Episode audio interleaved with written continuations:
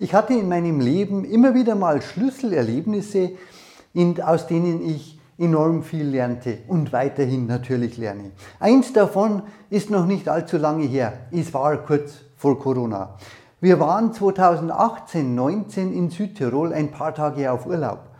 Und da nahm ich sogar ein Video zu diesem Thema auf. Es hat mich beeindruckt, dieses Denken von Familien, Hotels, diese Hotels, die über Generationen weitergeführt werden, in denen viel Herzblut liegt, ja, das gesamte Kapital oft investiert ist, in denen viele Familienmitglieder mitarbeiten. Und das beeindruckt mich. Ich komme ja aus der Selbstständigkeit, aus Familienunternehmen und ich kann diese Denkweise sehr, sehr gut nachvollziehen und ich finde das gut. Ich habe in diesem Video damals aber auch darauf hingewiesen, dass es eine Gefahr ist, ein enormes Klumpenrisiko, dass da viele Familienhoteliers eingehen, weil sie eben all ihr Geld in dieses eine Unternehmen stecken, in dieses eine Hotel und auch niemand weiß, was die Zukunft bringt. Tja, und dann war es natürlich reiner Zufall, dass kurze Zeit später Corona kam und die Welt für diese Hoteliers, für diese Familien plötzlich ganz anders aussieht. Existenzielle Sorgen kamen auf. Das Familieneinkommen bestand ja aus diesem einen Hotel. Und die gesamte Familie, oft Generationen, waren davon betroffen, standen vor dem finanziellen Ruin. Zweites Schlüsselerlebnis. Noch kürzer. Vor wenigen Wochen ein Seminarteilnehmer, ein Bauunternehmer, der mir erzählte, er war schon etwas älter, dass er sein Leben lang hart gearbeitet hat, sein eigenes Unternehmen aufgebaut hat, ein kleines Bauunternehmen. Viele, viele Stunden gearbeitet hat, durch viele Hochs und Tiefs gegangen ist und nicht nur schöne Zeiten erlebt hat. Und dann im Rahmen, im Zuge der Pleite von Rini Benko ebenso sehr, sehr viel verloren hat, auch praktisch vor dem finanziellen Nichts steht, trotz jahrzehntelanger harter Arbeit. Nun kann man natürlich sagen, das ist grundsätzlich ein Fehler, so von einem Kunden abhängig zu sein. Aber gerade bei kleinen Unternehmen, und das verstehe ich sehr, sehr gut, ist es oft schwierig, eine ganze Reihe von Kunden zu haben, um die Umsätze entsprechend zu verteilen, weil die Ressourcen, weil die Kapazitäten ja auch sehr knapp sind. Und auch da das Problem, er hat eben sehr viel in dieses eigene Unternehmen gesteckt, Arbeitszeit und auch Kapital natürlich. Tja, und wie aus dem Nichts für ihn diese Pleite. Machen Sie diesen Fehler nicht. Investieren Sie, wenn Sie ein eigenes Unternehmen haben, nicht all Ihr Geld in dieses eigene Unternehmen. Streuen Sie. Und Aktien bieten da enorme Chancen. Sie können in ganz unterschiedliche Unternehmen diversifizieren, in ganz unterschiedliche Branchen und erzielen aber dieselben Renditen, die unternehmerischen Renditen, also die höchsten Renditen, die es gibt, von den Anlageklassen her gesehen. Und oft sind diese Renditen höher als im eigenen Unternehmen die Kapitalrenditen, weil weltweit ja tätige Unternehmen, die Marktführer sind in diesen unterschiedlichen Branchen, oft noch deutlich höhere Kapitalrenditen erzielen. Und damit profitieren sie in zweierlei Hinsicht. Zum einen verlagern und streuen sie, reduzieren sie also enorm das Risiko, schon bei zwei Unternehmen um 50 Prozent und jede weitere Unternehmensbeteiligung reduziert es nochmal und erhöhen aber die Chancen aus diesen hohen Kapitalrenditen in unterschiedlichen Branchen. Und diese Möglichkeit sollten Sie nutzen. Ich weiß, Kapital ist knapp, und natürlich hat das eigene Unternehmen oft den höchsten Stellenwert. Ich habe es aber tatsächlich immer anders gemacht.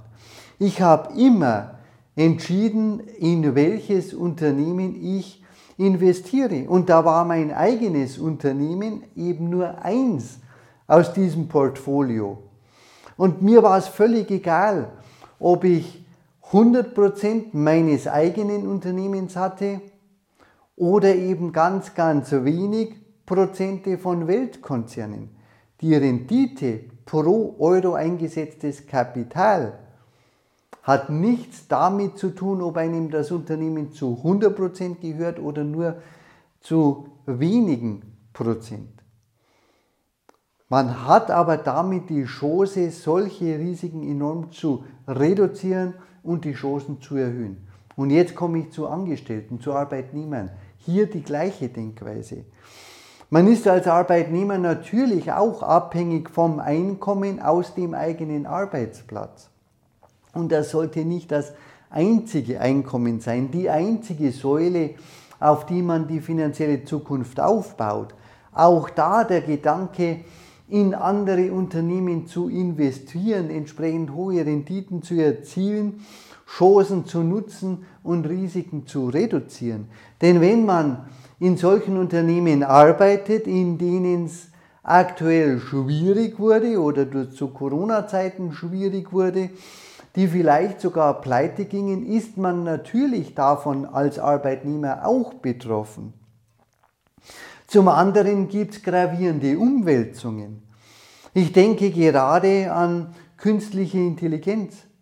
Vor wenigen Wochen habe ich Videos zu SAP beispielsweise oder zu den Big Tech-Konzernen in Amerika gemacht und darauf hingewiesen, dass es zum einen natürlich enorme Motivation bedeutet, in solchen Big Tech-Unternehmen zu arbeiten mit riesigen Chancen, auch hohe Einkommen sind damit verbunden, aber eben auch das Risiko, dass die eigenen Kompetenzen, das eigene Wissen gerade in dieser Tech-Welt oft sehr, sehr schnell veraltert.